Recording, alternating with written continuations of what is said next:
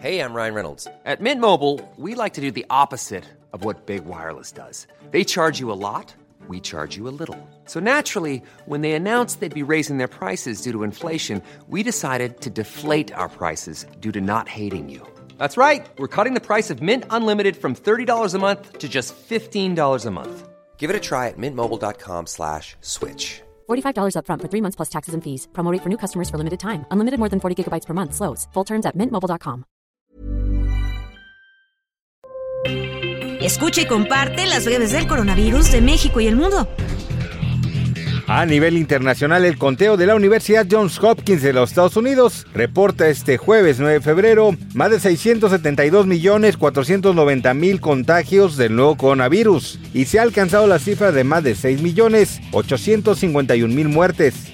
De acuerdo con una investigación de la Universidad Iberoamericana, el bajo peso al nacer y el parto prematuro están vinculados al desarrollo de enfermedades como el COVID-19. A través de su observatorio materno infantil, la universidad encontró que la Ciudad de México, el Estado de México y Yucatán son las entidades que en 2021 registraron un incremento en la incidencia de bajo peso al nacer. La pandemia ha contribuido a incrementar esta problemática debido a factores como el estrés materno, una disminución en el número de consultas prenatales y la afectación de los recursos humanos y financieros disponibles en los sistemas de salud.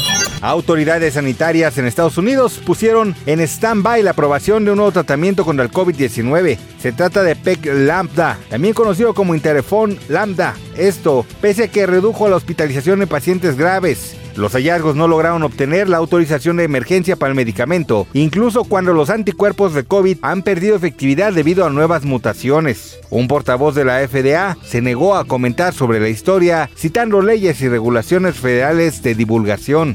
Activistas mexicanos se manifestaron contra el abuso comercial del laboratorio estadounidense Gilead, pues denunciaron que vende a costos muy altos los medicamentos para el tratamiento de la hepatitis C, el VIH y el COVID-19. Los activistas dijeron que esta farmacéutica tiene precios inalcanzables a nivel global y en México, una situación que se agudiza porque conservan las patentes, bloquean la liberación de las mismas y obstruyen la disponibilidad de estos medicamentos en países de renta media y renta baja. Autoridades sanitarias afirmaron que no han surgido nuevas variantes de SARS-CoV-2 en China durante el reciente aumento de infecciones desde que el país terminó su política de COVID-19, según un análisis de casos en Pekín que se publicó en The Lancet. El estudio sugiere que dos subvariantes de Omicron, BA5.2 y BF.7, fueron las más dominantes en Pekín durante 2022 y representaron más del 90% de las infecciones locales entre el 14 de noviembre y el 20 de diciembre de 2022.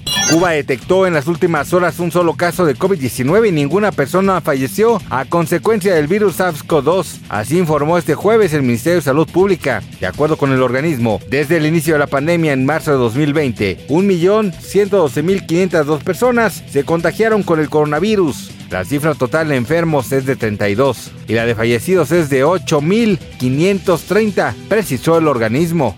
Para más información del coronavirus, visita elheraldodemexico.com.mx y nuestras redes sociales.